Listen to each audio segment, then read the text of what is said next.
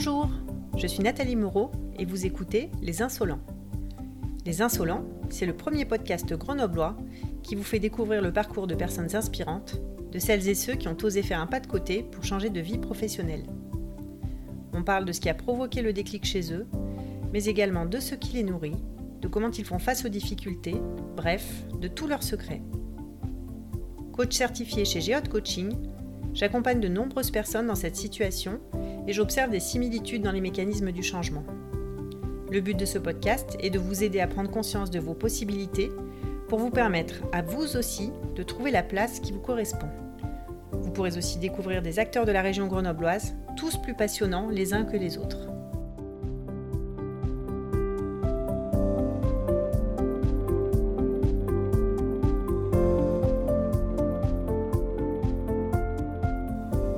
D'aujourd'hui est consacré à Rémi Perroni, un homme passionné et passionnant, fondateur de Kaeli Energy, une start-up grenobloise qui invente les climatiseurs de demain, plus propres et moins gourmands en énergie.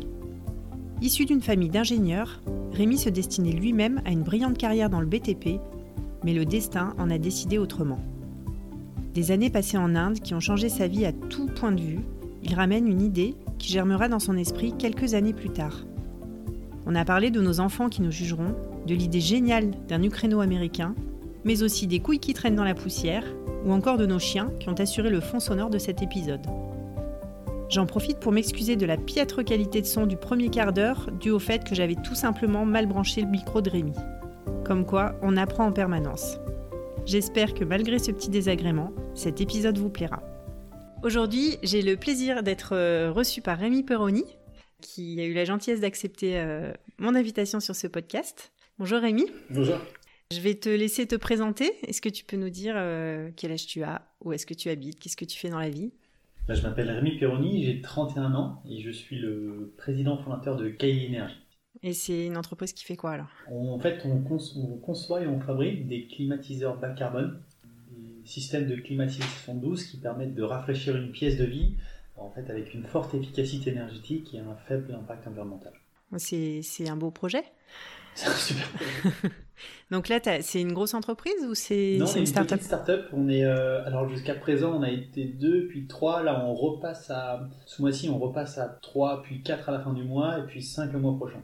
donc, vous êtes dans la phase de croissance euh, de la start-up. On est en hyper croissance, on est juste en, en phase de stabilisation de l'équipe R&D. Et c'est intéressant parce qu'on a des super profils cette année, donc on, est, on commence en fait à pouvoir vraiment travailler là. Tu nous en diras plus tout à l'heure. On va commencer par le commencement, c'est-à-dire le début de ta vie en fait. Est-ce que tu peux euh, me dire ce que tu voulais faire quand tu étais petit?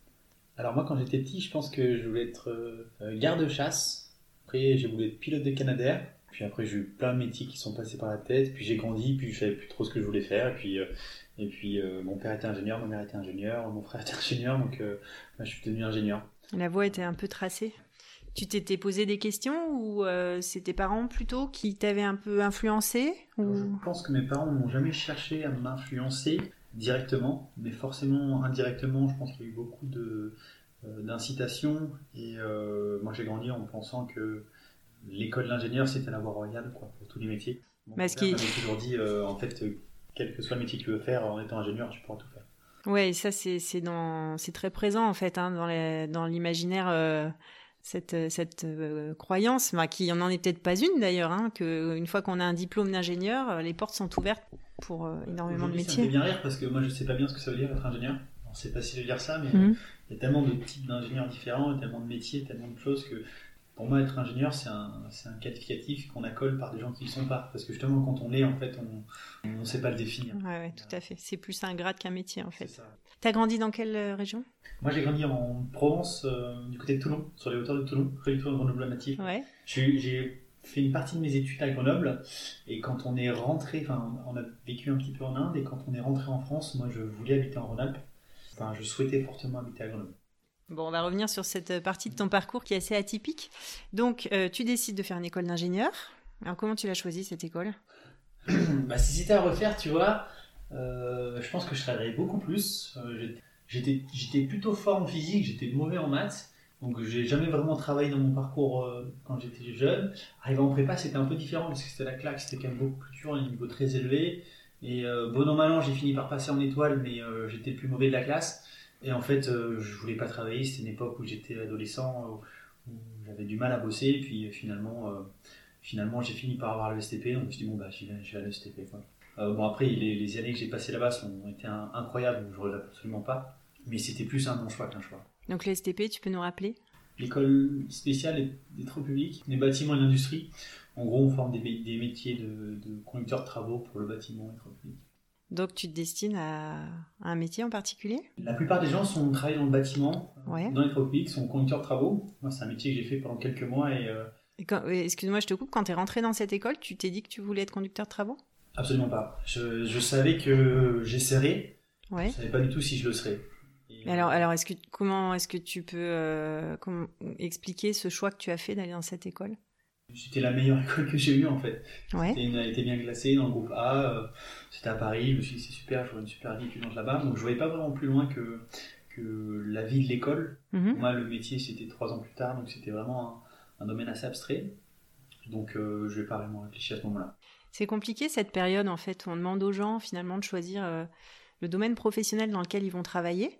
Euh, à une période de la vie où on ne s'est pas encore construit, on ne se connaît pas encore très bien et on n'a pas toujours euh, conscience des enjeux de l'orientation, des choix qu'on peut faire qui vont bah, après faire que, même si on peut toujours bifurquer ensuite, on va au moins faire trois ans d'école sur une thématique particulière et il faut quand même qu'elle nous intéresse un minimum. Et c'est en ça que je pense que le, grade d'ingénieur, il ne veut pas dire grand-chose parce qu'aujourd'hui je l'ai, mais euh, ça dénote rien de ma personnalité, de mon expérience, de mes capacités. Euh, alors qu'il y a plein de gens qui sont excellents aujourd'hui, qui n'ont pas ce niveau technicien ou parlant d'ingénieur.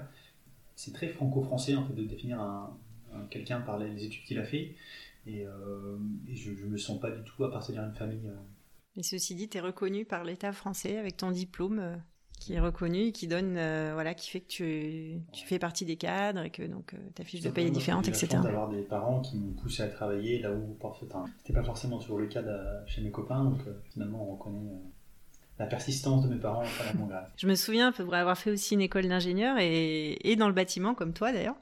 On me l'avait dit avant que j'y aille et j'ai pu le voir en, y étant que la plupart des, élèves ingénieurs étaient fils d'enseignants ou d'ingénieurs ou de médecins il y avait au moins un des deux parents qui, était, qui travaillaient dans ces, dans ces catégories professionnelles. Donc effectivement, ce sont beaucoup les parents qui doivent pousser les enfants euh, à travailler pour entrer dans ces voies-là. C'est ce qu'on constate. Tu fais ton école euh, d'ingénieur, fait des stages?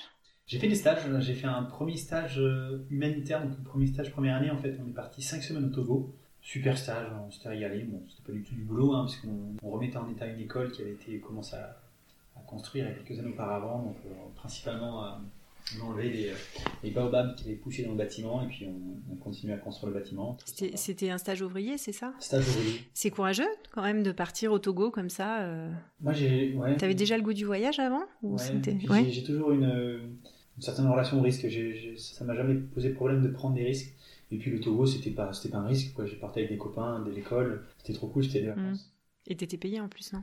C'était un stage humanitaire, non c'était pas. On avait bossé des, des, semaines et des semaines à faire des, des ensachages dans les, dans les monoprix parisiens pour récolter de l'argent. On avait récolté énormément d'argent d'ailleurs, parce que euh, quand on expliquait ce qu'on faisait, ben, les gens nous donnaient beaucoup d'argent. Avec cet argent-là, on a acheté du sable, euh, des, matériaux. C'est pas moi en tant que personne qui montait le projet, je me suis juste greffé sur quelque chose qui mhm. existait, et c'est vrai que ça marchait plutôt bien. D'accord. Donc tu fais ce premier stage ouvrier et ah, ensuite, je fais un second stage en tant que conducteur de travaux assistant dans le sud de la France. Et là, dès le premier jour, je me suis dit, mais qu'est-ce que je fais là? C'est un milieu que je connaissais pas, très rude humainement. Les rapports mhm. humains, c'est assez, assez, machiste. Euh, c'était pas évident. Je me rappelle qu'un un très bon ami à mes parents, et je peux presque dire que c'est mon grand-père, Marc, qui m'a dit un jour euh, Rémi, si tu es dans le bâtiment, il faut que tu aies les couilles qui traînent dans la poussière.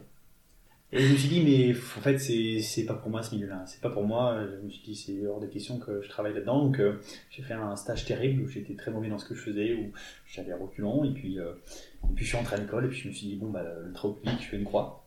Et donc, euh, l'année suivante, je suis allé partir dans le bâtiment, seconde œuvre. C'était plus intéressant. Techniquement, c'était un peu plus challenging, mais euh, faisait pas plus que poser des, des goulottes et des, câbles électriques dans les bâtiments. Là, c'était pareil. Je me suis dit, mais en fait, fait, ça m'intéresse mm. pas. C'est, je ne vois pas faire ça à 40 ans de ma vie, avec des horaires qui étaient hyper importantes. Et je me suis dit, mais là, Là, vraiment, je vois le travail comme quelque chose qui est aliénant et c'est pas du tout ce que je voulais faire. Quoi. Donc, je me suis dit, bon, bah là, là c'est pareil, c'est pas possible que tu t'arrêtes à ça, il faut que tu trouves une porte de sortie. Et euh, bah, je me suis accroché en fait à un, une année supplémentaire d'études, un master spécialisé en école de commerce, master énergie. J'ai appris plein de choses hyper intéressantes, euh, avec des gens intéressants aussi. Et euh, ça s'est fait comme ça en fait. Je, là, j'étais très content, j'ai continué dans cette voie-là. J'ai eu l'opportunité de faire cette formation d'alternance c'était intéressant, mais pas, je ne me trouvais pas particulièrement heureux dans ce que je faisais. Je faisais du business développement pour ABB. Je pense qu'en rentrant, je ne savais pas ce que ça voulait dire le terme business développement. Euh, c'était intéressant humainement. J'avais des voilà, c'était la première fois de ma, dans mes stages ou ma, ma, jeune carrière que je me retrouvais avec des gens qui étaient euh, assez intéressants. Honnêtement, c'était des gens qui, euh, qui réfléchissaient, qui, qui, étaient sensibles, qui, qui avaient des idées, avec qui ça, me plaisait de discuter. Donc je dis quand même, c'est un autre niveau, c'est intéressant. Mais par contre, le, le boulot m'intéressait pas, quoi, parce que finalement, c'était là, c'était pareil, on vendait des disjoncteurs et, des drives et des, euh, et des moteurs électriques. C'est pas ça qui, m'intéresse, c'est pas ça qui me challenge. Je, sais pas trop ce que je veux faire, donc euh, je me suis dit bon bah tu sais pas ce que tu veux faire, ça fait des années que tu sais pas ce que tu veux faire, comme beaucoup de gens. Et je me suis dit, j'ai entendu parler du principe des VI, des volontaires internationaux, et je me suis dit mais c'est trop cool j'ai eu la chance d'aller avec des copains en, Asie du Sud quand j'étais euh, à l'OSTP justement, des vacances incroyables. Suis dit, mais écoute, continue, voyage et euh, postule un, un, VI comme ça, euh, dans enfin, en Cambodge, Thaïlande, Vietnam, on verra. Et j'ai postulé en fait au poste que je voulais, mais c'était en Inde.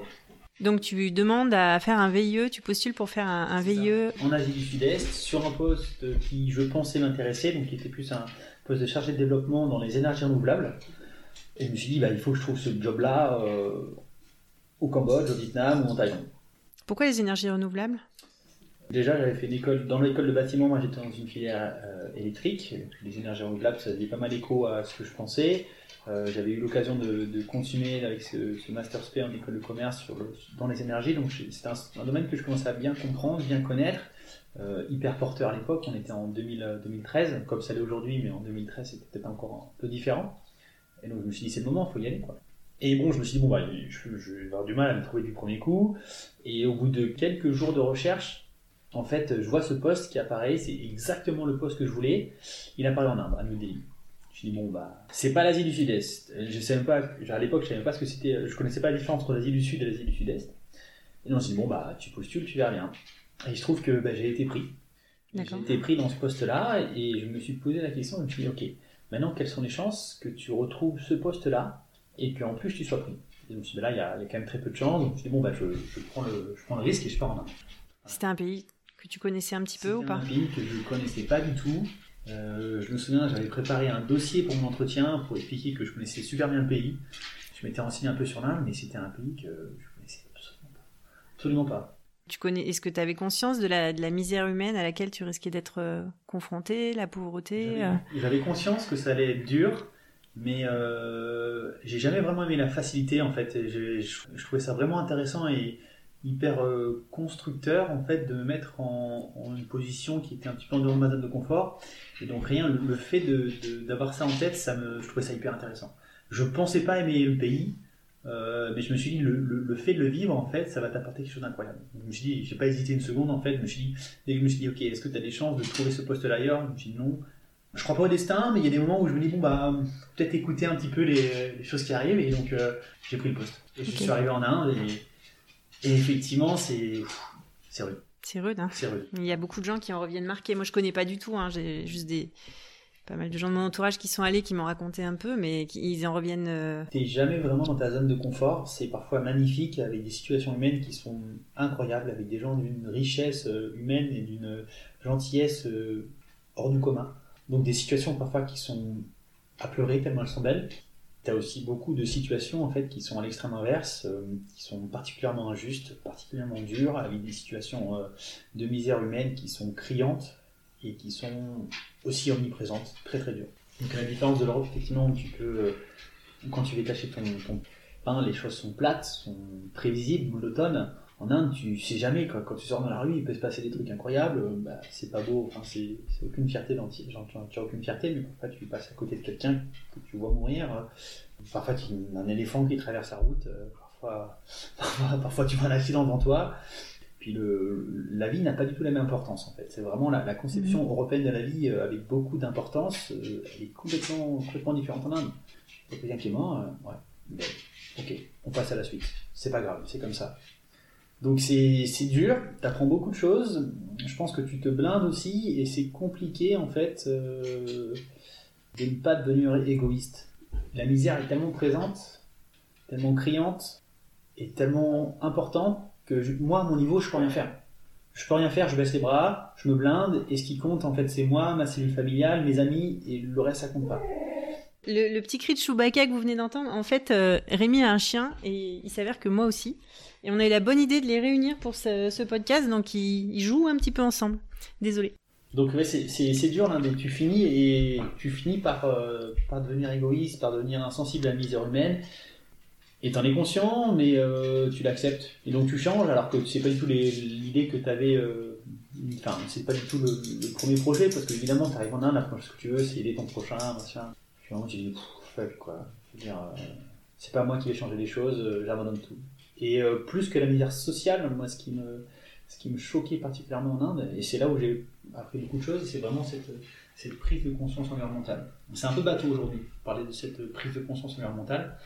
Euh, mais moi, c'est quelque chose que j'ai vraiment vécu. Euh, comme beaucoup de gens, en tout cas, je l'ai vécu à mon échelle euh, en Inde. En fait, j'ai vraiment eu cette sensation de. C'est la solastalgie, quoi. C'est le fait de, le fait de pleurer dans son coin en disant Mais c'est trop tard, on a perdu. L'humanité a perdu.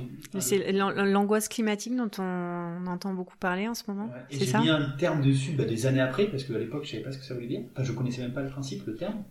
Mais c'est vraiment ce, le fait de se recro, de se mettre en position fétale et, et, et dire Mais c'est trop tard c'est trop tard.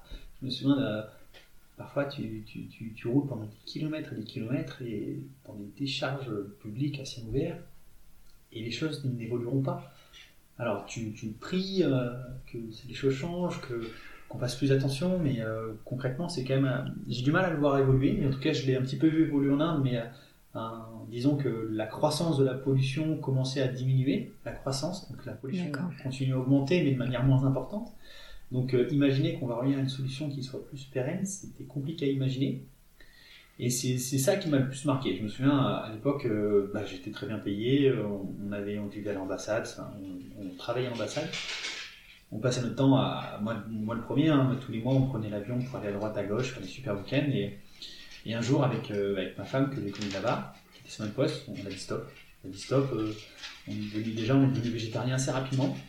Mais ça c'était un, c'était un choix euh, presque d'enfance. Euh, j'ai eu la chance de le faire en Inde, donc c'était facile de sauter le pas.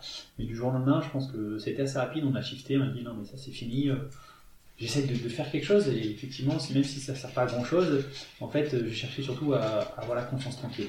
Je me suis dit, bah, en fait, tu vas peut-être pas changer le monde, mais tu peux essayer de ne pas le rendre pire. Donc c'est là que tu as, as, amorcé un virage dans ta tête en fait. Ouais, je pense que bah, j'avais commencé à le faire, mais c'est compliqué en fait parce que sorti de sortie des études, tu penses vraiment à autre chose que ton prochain. moi, je pensais vraiment qu'une seule chose, c'était m'amuser, à voyager. Et cette, euh, cette prise de conscience et l'envie de changer des choses, elle était peut-être présente, mais je me rendais pas compte de ce que je pouvais faire. Et c'est en Inde où je me suis dit bon bah là, t'as plus le choix en fait, tu peux plus fermer les yeux. Tu peux plus fermer les yeux parce que euh, j'étais persuadé, je suis toujours intimement persuadé qu'un jour nos, enfants nous jugeront sur notre inaction. Et euh, Inde, je me suis dit, en fait, avec ce que tu viens de voir, c'est pas possible. Tu peux pas faire semblant. Tu peux pas rentrer en France et, continuer à consommer comme tu le faisais avant parce que, parce que tu le sais, quoi. Donc, euh, tu peux pas faire yeux.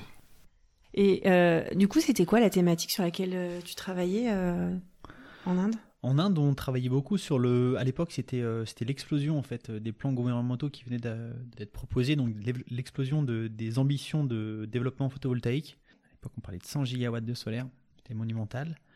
Donc il y avait vraiment une, course au champ photovoltaïque, au une course au développement de champs, et donc tous les acteurs euh, asiatiques et puis européens se sont lancés là-dedans. Donc il y avait énormément de travail, et nous on travaillait beaucoup là-dessus. On aidait les Français à dire ok les gars, on peut vous identifier, on peut vous aider à identifier des tenders et à y répondre, euh, à faire du business là-bas. Donc déjà euh, tourné vers, euh, vers l'énergie en fait. Hein. Ouais, moi j'étais euh, j'étais enfin, j'étais responsable, j'avais j'étais jeune hein, donc j'étais vraiment responsable mais je travaillais pour un pôle industrie clean tech donc principalement des champs photovoltaïques et des batteries, des usines d'installation de batteries. Donc au final, tu es resté combien de temps en Inde? Je suis resté, alors je suis resté deux ans pour ce poste de VI.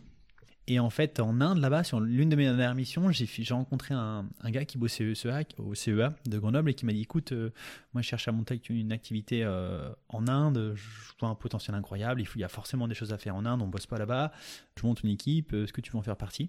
Et moi je fais waouh, là encore, beaucoup de chance. Je me suis dit, mais c'est, en fait, c'est ça que je voulais faire. Je ne souhaitais pas forcément rentrer en France, hein, mais d'ailleurs, je ne souhaitais pas le faire. Mais euh, le CEA, c'était vraiment un truc qui me bottait parce que c'était de la recherche, c'était vraiment de la science avec euh, beaucoup d'ambition, avec plein de choses trop cool. Et, je me suis dit, ça, c'est un truc que je veux faire. Donc là, mm. là il faut que je saute sur l'occasion, je, je, prends le poste. Quoi.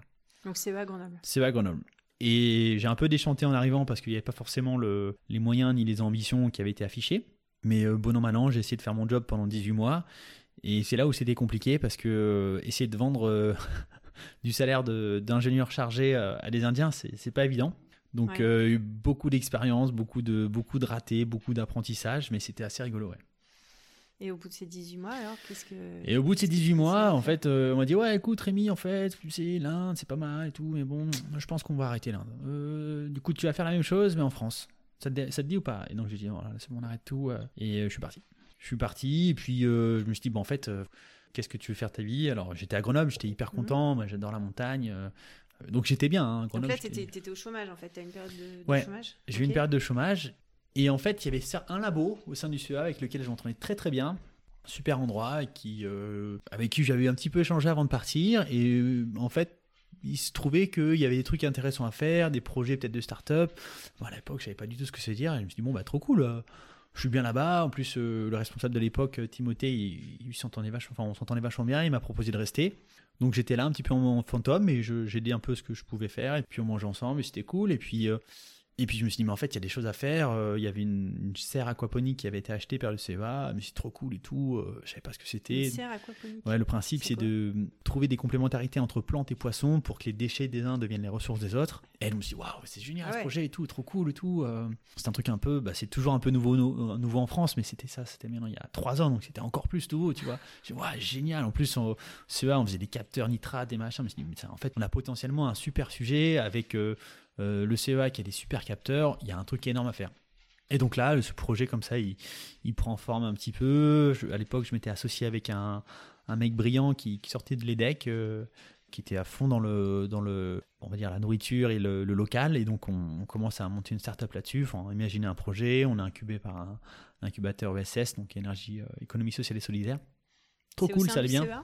Pas du tout, c'était externe au CEA. Ouais, mais on pouvait faire nos petits tests et on s'amusait dans les, euh, au, sein du, au sein de ce labo-là. Puis rapidement, en fait, on a déchanté parce que la proposition de valeur initiale, qui était belle, c'est celle de finalement de, décarboner l'agriculture. Le, euh, bah, elle était quand même beaucoup moins belle dans les chiffres. Parce que mhm. quand on faisait des ACV, donc des analyses de cycle de vie, ou quand on, quand on essayait de quantifier un petit peu l'impact qu'on avait, en fait, on allait souvent dans le mauvais sens. Donc on était pire que ce qu'on voulait faire, que ce qu'on voulait combattre alors qu'on portait un message hyper vertueux en disant mais ça c'est le futur, euh, on fait des choses bien, faites-nous confiance. Mais nous-mêmes en fait, euh, on était plus très fiers de ce qu'on proposait parce que plus on creusait, plus on se rendait compte que techniquement c'était beaucoup plus compliqué que ce qu'on voulait faire et que c'était pas possible, c'était vraiment compliqué d'avoir un, impact plus faible que ce qui existait déjà. Donc vous aviez déjà l'idée précise de, ce que vous vouliez proposer avec euh, ta startup Vous étiez encore en phase de recherche du projet Ouais, le projet s'articulait autour de la, la livraison de fermes aquaponiques urbaines. Donc l'idée c'était d'avoir des, petites serres aquaponiques euh, disséminées dans le, dans le tissu urbain pour justement en fait rapprocher les lieux de consommation de production avec un impact carbone hyper faible. Donc à pitcher, c'était facile à faire parce que justement, on met des bons termes et les gens avaient les, yeux grands ouverts en disant ouais, c'est trop cool, c'est super. Et maintenant, la vraie question derrière, c'est ok, mais quel modèle économique? Et en fait, quand on regarde, euh, quand on regarde le prix d'un kilo de tomates ou d'un kilo de basilic, eh ben, mine de rien, on se rend compte qu'il y a eu quand même beaucoup d'optimisation depuis quelques dizaines d'années et que concrètement, pour devenir plus compétitif qu'une tomate qui a poussé sous serre au Maroc ou en Espagne, il faut se lever tôt. Et que quand on demande aux particuliers euh, est-ce que vous voulez acheter local? Oui. Et quand on lui demande euh, mais qu'est-ce que ça veut dire local? Local, qu'est-ce que c'est c'est, la région. c'est la, région, le pays. Donc euh, que, que, ma tomate, elle ait fait vraiment 200 mètres entre le lieu de production et son lieu de consommation ou 300 km, c'est du local. Donc en fait, la proposition de valeur, l'ultra local, c'en était pas une. Ce label ultra local n'existe pas. En tout cas, il est pas, on l'a jamais identifié comme étant un driver, comme un attribut de valeur.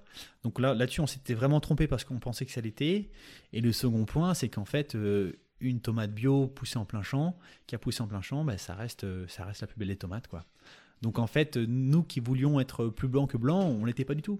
On n'était on pas du tout, on était beaucoup plus cher que les autres. Donc euh, le projet allait capoter. Et moi, j'arrivais pas à le voir, ça, je, ne le voyais pas. Donc vous aviez euh, démarré votre euh, votre start-up On avait commencé à démarrer, mais on, sans vraiment démarrer, on se on avait commencé des études techniques avec des études d'implantation. On avait essayé de débaucher des chercheurs de, qui bossaient vraiment là-dessus. On n'y arrivait pas, donc on avait une équipe, mais qui n'était pas une, une équipe d'opérationnels. On était juste bon à vendre le projet, mais concrètement, on savait pas exploiter ni opérer.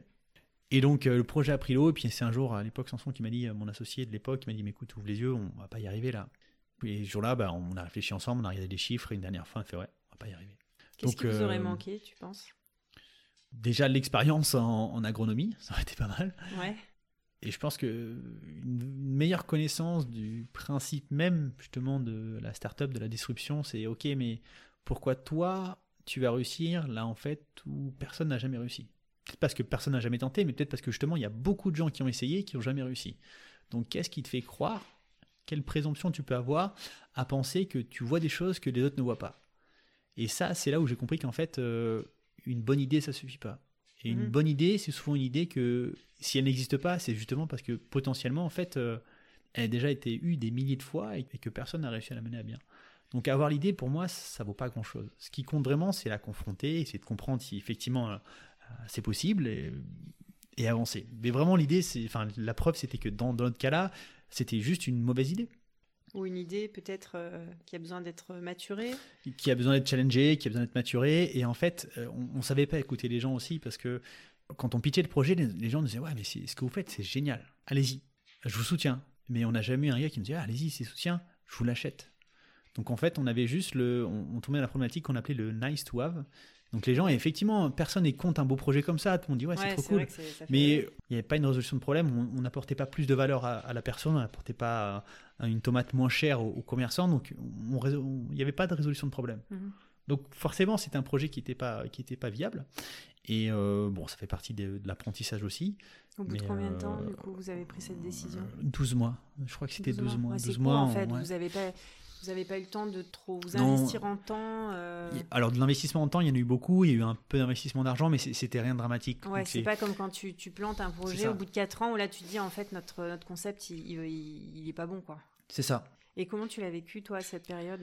Moi je l'ai je l'ai euh, je l'ai pas très bien vécu. C'est un moment où justement où même socialement c'est dur parce que bah, c'est un, un, échec, faut le dire comme ça. C'est un échec, c'est pas évident à vivre en, en France. Euh, l'échec, c'est jamais bien vu. Il n'est pas très bien valorisé en France, l'échec. Euh, donc c'est dur. Et puis il y a un moment où je me dis, mais en fait, euh, tu avais tous ces éléments-là, tout était sous tes yeux, tu bossais sur le projet, et ça, tu l'as pas vu en fait. Mhm. C'était tellement gros que tu n'arrivais pas à le voir. Donc en fait, tu t'es trompé. depuis le départ, tu t'es trompé et tu le voyais pas.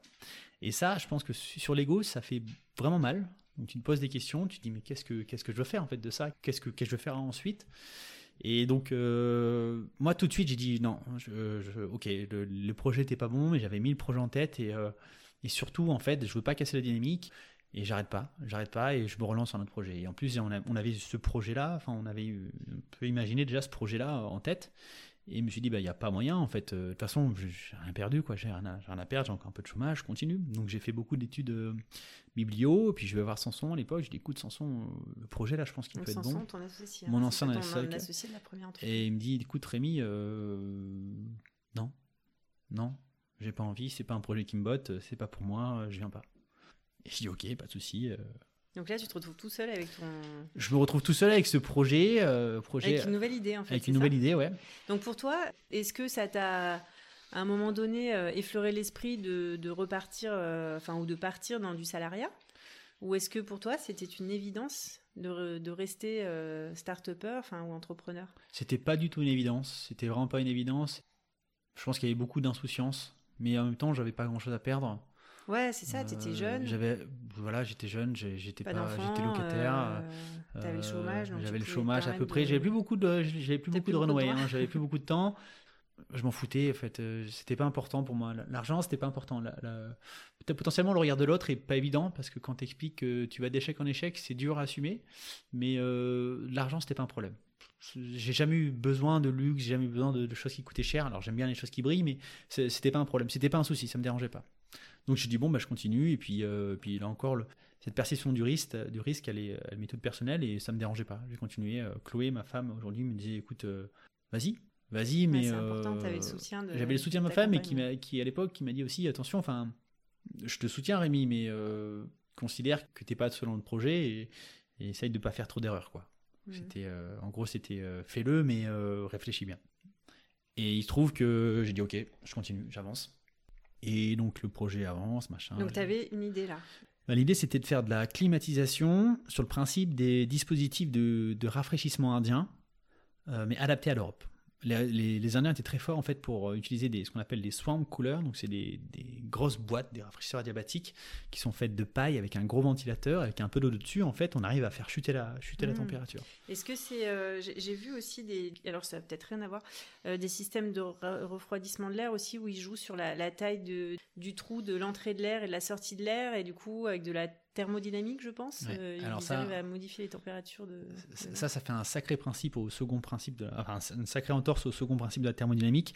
Donc ça fait partie des choses euh, qui sont pas tout à fait exactes scientifiquement, mais qui euh, qui existent sur le web. Disons-le comme ça. Je sais pas, moi, il me semble avoir vu un. Ouais, ouais, non, mais ça, ça ouais, ouais, en rétrécissant, effectivement, il y a une accélération, donc on a la perception de faire, d'avoir moins chaud, mais concrètement, température est identique. Mais c'est ah, vrai qu'il y a une sensation de froid qui arriver. Voilà. Donc, euh, donc sur ce principe indien, je me suis dit, il y a forcément des choses à faire en France et tout et tout. Puis de fil en aiguille, je tombe sur des. Donc j'avais encore accès, donc j'étais au CEA, j'avais encore accès à des bases, des bases, enfin des tonnes et des tonnes d'études scientifiques, des bases de données incroyables. Ça, c'était une vraie chance. Donc, je vous remercie pour ça, le CEA. Je me dis, bah, on y va, on avance. Et puis de fil en aiguille, je, je, suis, allé, je suis rencontrer deux, trois labos euh, à Grenoble. Vous connaissez ce principe, machin. Non, en fait, on connaît pas, quoi. On connaît pas. Ok, ok, ok. Puis j'ai fini par atterrir à la SAT, la Société d'accélération de transfert techno de Grenoble, et qui proposait chaque année un challenge qui s'appelle Challenge Out of Labs, et euh, qui propose finalement aux, entrepreneurs ou, beaucoup de savants fous, d'entrepreneurs fous qui ont une bonne idée, des gens justement qui veulent révolutionner le principe de le second principe de la thermodynamique, de les écouter, quoi. Donc je fais pas, je fais, je, je postule à ce machin-là je, passais différentes étapes de sélection.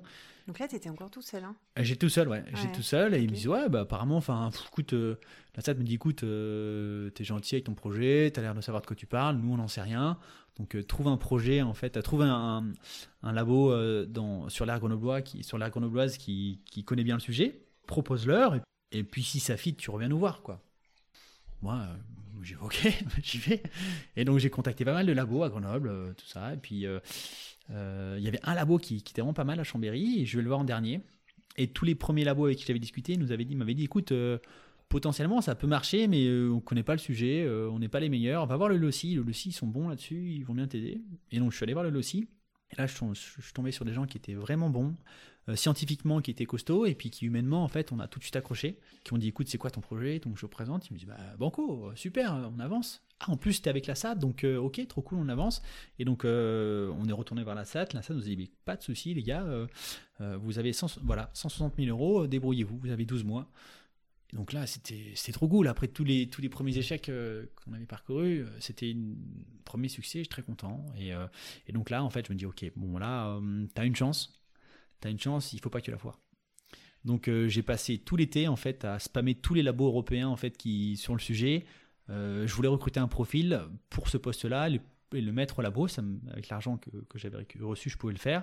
Je voulais vraiment recruter un super profil et, le mettre au LOCI pour qu'on bosse oui, ensemble. Parce que toi, en fait, euh, techniquement, euh, techniquement, j'étais j'étais hyper limité. Alors, je, je comprends, je, voilà, je suis capable de lire un diagramme psychrométrique, mais j'ai pas les compétences d'un chercheur ni de ni la puissance d'un laboratoire pour mhm. trouver des bons axes de recherche. Donc, j'avais accepté le fait que, en fait, j'étais déjà mon principe de Peter que je, je serais jamais meilleur techniquement.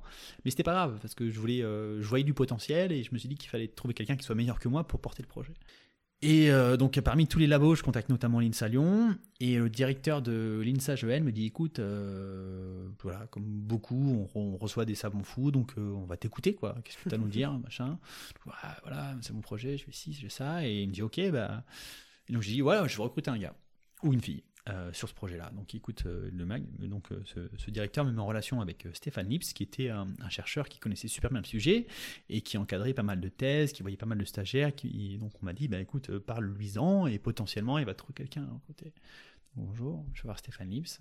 Bonjour monsieur, Rémi, machin. Donc, je présente le projet sans même faire de storytelling, la première fois on s'est parlé, il m'a écouté très poliment et il m'a dit ouais ok super, mais ce que tu fais là ça marche pas en fait. Et euh, parce qu'il a l'habitude de voir des gens comme moi qui font le voir avec des super projets, mhm. mais finalement qui, qui, font des sacrés entorses au principe de, au second principe de la thermodynamique. Donc il m'écoute poliment, ok très bien. Et je lui dis ok, mais même si ça marche pas, euh, moi j'y crois et je veux recruter un de tes étudiants. Donc dis-moi quel est le meilleur et je le prends entre guillemets. Et voilà, on se quitte comme ça. Et puis deux semaines après, il me rappelle en me disant Bah écoute, euh, en fait, c'est pas si bête. Et euh, effectivement, il y a des choses à faire. il se trouve que ma femme déménage à Grenoble euh, à partir de dans, enfin, dans 9 mois après. Et effectivement, ton projet, là. Pourquoi pas, quoi On peut réfléchir. Et puis on se quitte comme ça. Et moi, je me dis Bon, bah, ça arrivera pas. Ça arrive vraiment, c'est pas possible que ça arrive. Entre temps, donc j'avais postulé cette offre d'emploi dans, vraiment dans tous les labos européens, je pense, et dans toutes les écoles qui m'intéressaient. Il y a eu beaucoup de candidats, très peu de candidats français, mais j'avais eu beaucoup de candidats. il y avait un profil qui sortait du lot, donc on l'embauche, il arrive au LOCI, super, euh, impeccable. Donc ça y est, ça a commencé. Je venais de recruter euh, Frédéric à l'époque, il s'appelait, et puis euh, on lance le boulot, et puis... et en fait, ça s'est fait avec Stéphane. Il s'est rapproché petit à petit, il est allé voir le LOCI, il a discuté avec les équipes, on a discuté, on a pris le temps de se, se comprendre. Pour lui, je pense que c'était assez nouveau, il venait de la recherche académique. Donc quitter son poste de chercheur dans la recherche publique mm. pour monter une start-up avec un inconnu. J'imagine la, prise de risque et j'imagine les discussions qu'il a dû avoir avec sa femme. En même temps, il a accepté de la suivre à Grenoble. il a accepté de la suivre à Grenoble. Et donc, euh, bah, il se trouve que ça se fait. Donc là, c'était énormément de chance, il faut, le reconnaître. Il y, a, il des moments où on est bon, il y a des moments où on a beaucoup de chance, et pour, pour le coup, j'ai eu beaucoup, beaucoup de chance. Donc Stéphane arrive, le projet marche, Frédéric, qu'on avait recruté, fait un boulot incroyable. Et en 12 mois, en fait, on sort deux protos premier preuve de concept euh, qui montre euh, que ce qu'on fait ça peut marcher et le second qui montre que ça peut marcher mais que ça peut ça peut très bien marcher génial. Tu vois c'était vraiment c'était vraiment ce qu'on voulait faire.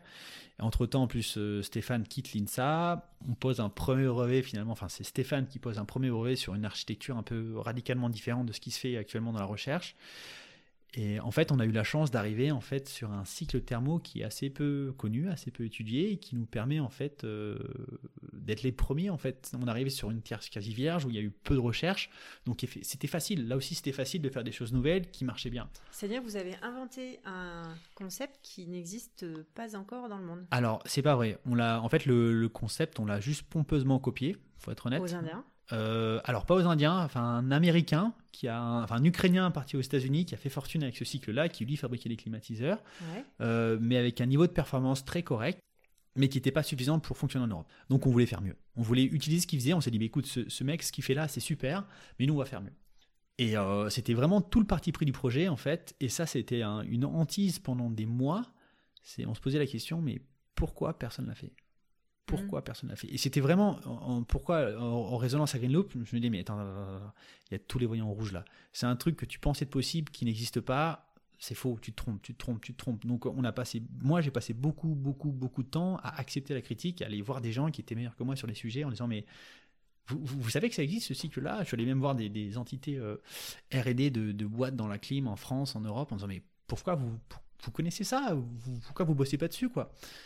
Et la réponse souvent c'est bah, bah on connaît pas. De quoi tu parles? C'est quoi ce cycle? On ne connaît pas. Et donc, pas peur de te faire piquer l'idée? J'avais très très peur de me faire piquer l'idée, mais c'était une prise de risque que j'acceptais. Je me suis dit, écoute, euh, ces mecs-là, ils vont pas quitter un rigolo quoi. Donc euh, soit j'arrive à avoir une discussion humainement intéressante avec des gens intéressants avec qui je peux partager un moment et, et je partage mes doutes et avec qui je construis. Mais il y a tellement de peu de chances qu'il y a un directeur Lino qui arrive et qui me pique l'idée, c'est ça arrive pas. Ça arrive pas, donc je me suis dit ça arrivera pas. Et il se trouve que c'est pas arrivé, ou alors on n'est pas, aujourd'hui on n'est pas au courant, mais en fait la réponse qu'on a eue c'était, euh, bah ça n'existe pas parce qu'on le connaît pas en fait. Et finalement, euh, en fait, quand tu regardes de manière plus globale, bon c'est un peu différent, mais l'innovation, l'innovation de rupture, elle est rarement issue des grands groupes. Mhm. Parce que finalement, tu as un, as un process qui marche, tu as des usines à amortir, parce que donc c'est de l'incrémental, c'est la continuité, mais c'est rarement de la rupture. Et pour le coup, alors c'est pompeusement de la rupture ce qu'on fait, hein, mais on a juste copié quelque chose qui existait, on l'a optimisé, on l'a on a adapté à un fonctionnement plus européen. Donc on arrive dans un domaine en fait qui est assez nouveau. Ça fait 20 ans qu'il est connu ce cycle et ça fait 20 ans que ce mec-là il fait des climatiseurs aux États-Unis et en Australie. Ça fonctionne très bien. Donc c'est une très belle PME australienne aussi aujourd'hui. Mais euh, là aussi en fait ils ont fait un truc super au démarrage et puis ils l'ont fait progresser petit à petit. Mais euh, nous on a pris une voie une voie de développement technologique qui est assez différente de ce qu'ils font et qui nous permet en fait d'aller chercher beaucoup plus de compacité, plus de performance on a eu de la chance, on a eu des bonnes idées, euh, Stéphane était très bon aussi, euh, donc on, a réussi à prendre un peu d'avance, du moins à rattraper, enfin on a montré qu'on était aussi bon qu'eux en termes de performance euh, purement scientifique, et on a dit mais ça, ça ne suffit pas, parce qu'en fait avec ces performances-là, on va pas être assez bon en Europe, donc il nous faut mieux. Et il se trouve Pourquoi il faut mieux en Europe qu'en parce que on est ce qu'on a une solution semi-passive qui dépend des conditions extérieures et qui dépend notamment de l'humidité. Donc en ah, fait, en fonction de notre performance, on est capable de descendre plus bas en température ou pas. Et euh, l'Australie n'est pas l'Europe, donc on avait besoin d'avoir des niveaux de performance qui étaient, euh, qui étaient assez costauds.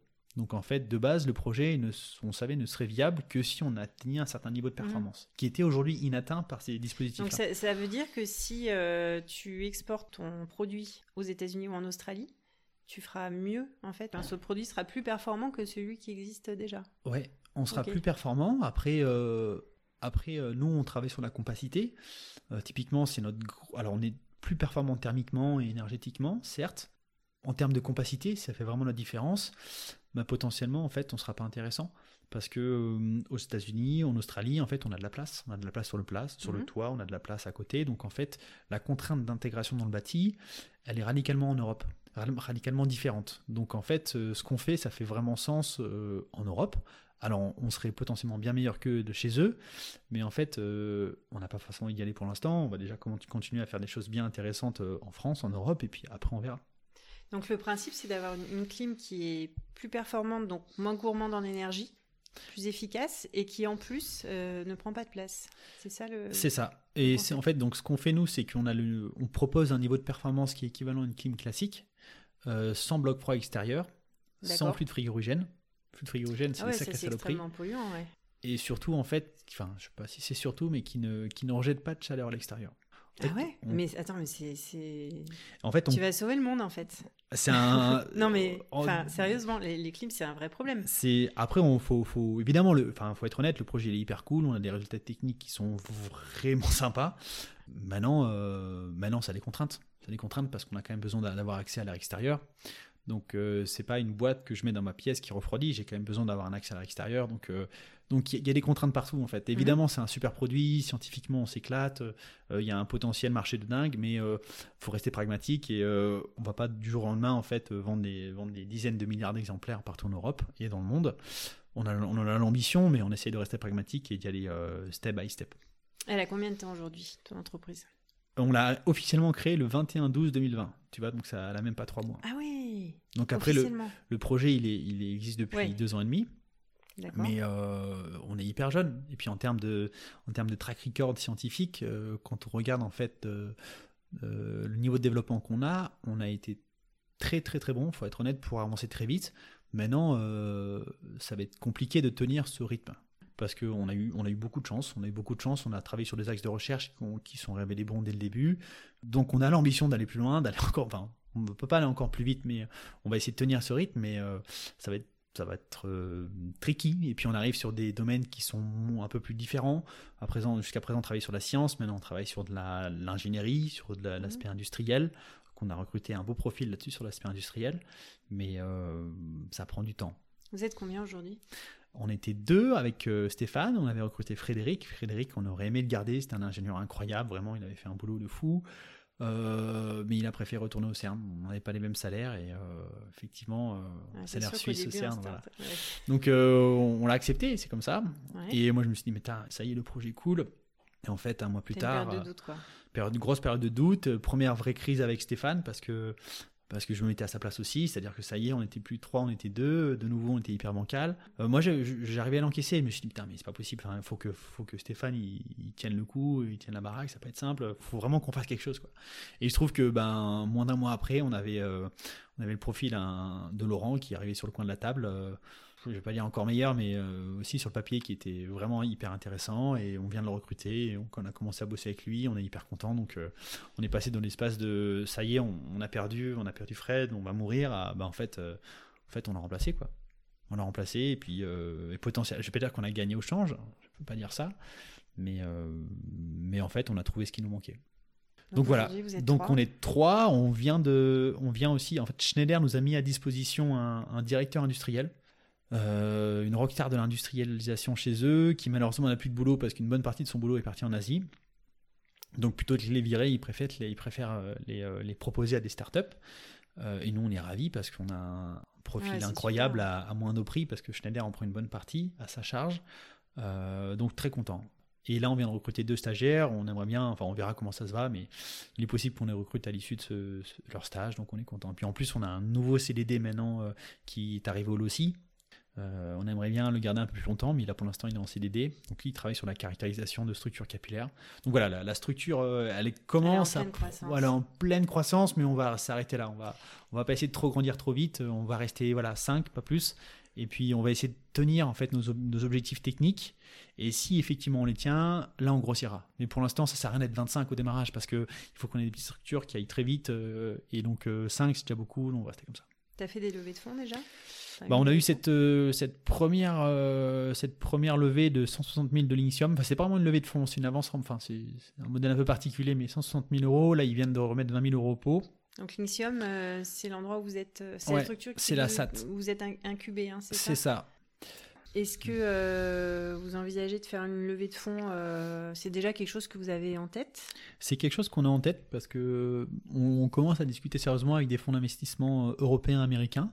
Euh, on verra où ça nous mène, mais pour l'instant, euh, effectivement, c'est facile à pitcher, donc euh, évidemment, on arrive, à, on arrive à le présenter.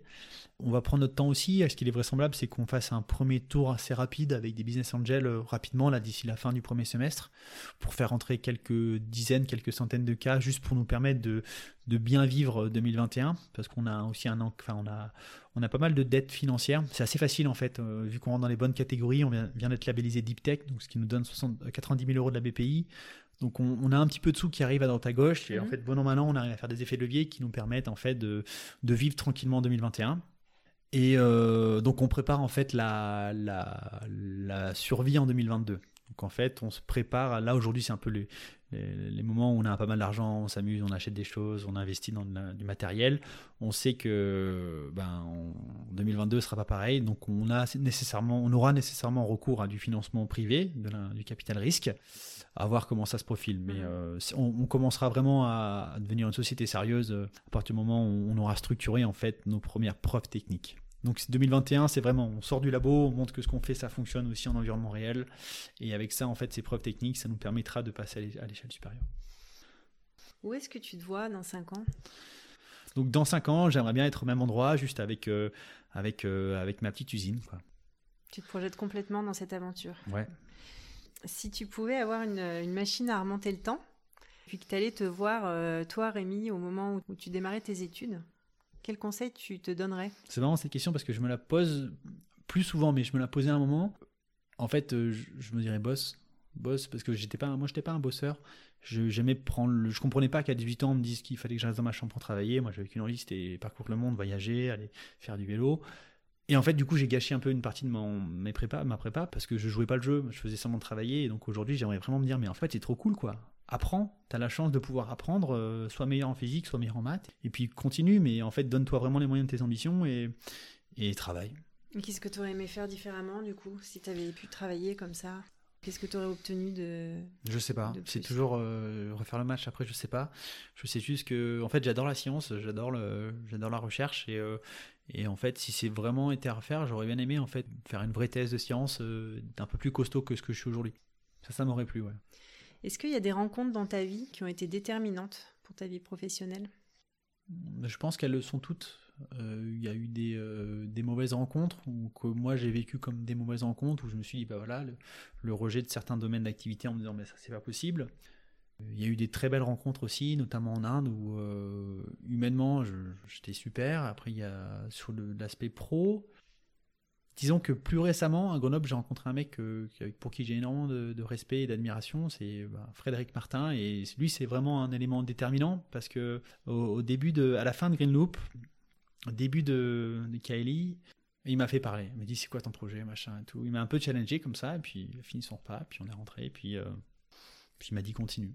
Fred, il a, il a une boîte, euh, il fait du coach de, il est coach de startup deep tech, il fait bien son boulot, c'est une superstar. Enfin, moi, je le vois comme une superstar et euh, et euh, voilà. Puis c'est ce qu'il fait aujourd'hui. Il me conseille beaucoup, il m'aide beaucoup à structurer l'équipe, à prendre les bonnes décisions. Il passe le pour, le contre et et il influence beaucoup nos choix. Ah, il vous accompagne en fait. Ouais. C'est important hein, d'avoir un coach à ses côtés, c'est sûr. C'est important en fait. C'est un pas de côté, de changer. C'est hyper important de point de vue aussi sur certaines situations. Et puis souvent, en fait, avec Stéphane, on a énormément de conflits. Alors, on se tape pas dessus, mais on est souvent pas d'accord. Et c'est une spécialité, on est souvent pas d'accord. Et en fait, euh, le, stage, c'est souvent Frédéric Martin. Quoi. On dit, écoute, voilà, euh, on a une situation, euh, voilà les éléments, qu'est-ce que tu en penses quoi mhm. Et c'est souvent le juge de paix, parce qu'il nous met d'accord. Il Donc, vous permet de d'identifier en fait quels sont vos objectifs communs pour vous aider à vous recentrer dessus et à, et à repartir ensemble dans la bonne direction. C'est tout à fait ça, ouais. Donc ouais, je pense que humainement, il nous a beaucoup apporté. Il mhm. continue à beaucoup nous apporter. Puis je pense que c'est pas une personne en fait, c'est euh, un, un, écosystème de personnes. Il faut avoir beaucoup de chance, et c'est mon cas. J'ai une femme qui est incroyable, qui m'a toujours supporté même quand j'avais pas de sous. Et puis voilà, c'est. La chance, ça se crée aussi. La chance, ça se crée, mais je pense qu'il y, a des gens qui ont de la chance et il y a des, gens qui en ont pas. Et, et moi, j'estime que dans ce projet-là, euh, jusqu'à présent, j'ai toujours été chanceux parce qu'on a toujours eu beaucoup de chance en fait. Est-ce qu'il euh, y a des choses que tu veux rajouter? Je n'ai pas grand chose à rajouter. Moi, je pense vraiment que le, la chance, c'est un facteur qui ne se contrôle pas, mais qui, qui est important. Et l'écosystème, c'est aussi son propre écosystème de, de, de, la famille, les gens qui nous entourent. En fait, c'est essentiel de trouver des gens en fait qui, à qui on peut poser des questions, qui permettent d'encadrer le projet. C'est important. Je te remercie pour ce, ce moment passé ensemble. Je pense que j'aurais pu t'écouter parler pendant encore deux heures avec euh, passion. C'était, vraiment intéressant. Euh, tu as un parcours atypique et puis tu es jeune encore. Hein. On, a l'impression d'entendre parler quelqu'un qui, a, qui est déjà en, fin de carrière avec tout ce que tu as déjà fait. Et en fait. Euh, c'est que le début, hein, parce qu'avec Kylie, on va aller loin. Et ben, ben, on te le souhaite en tout cas. Et, et puis si tu pouvais sauver le monde au passage, ça serait cool. Hein. voilà.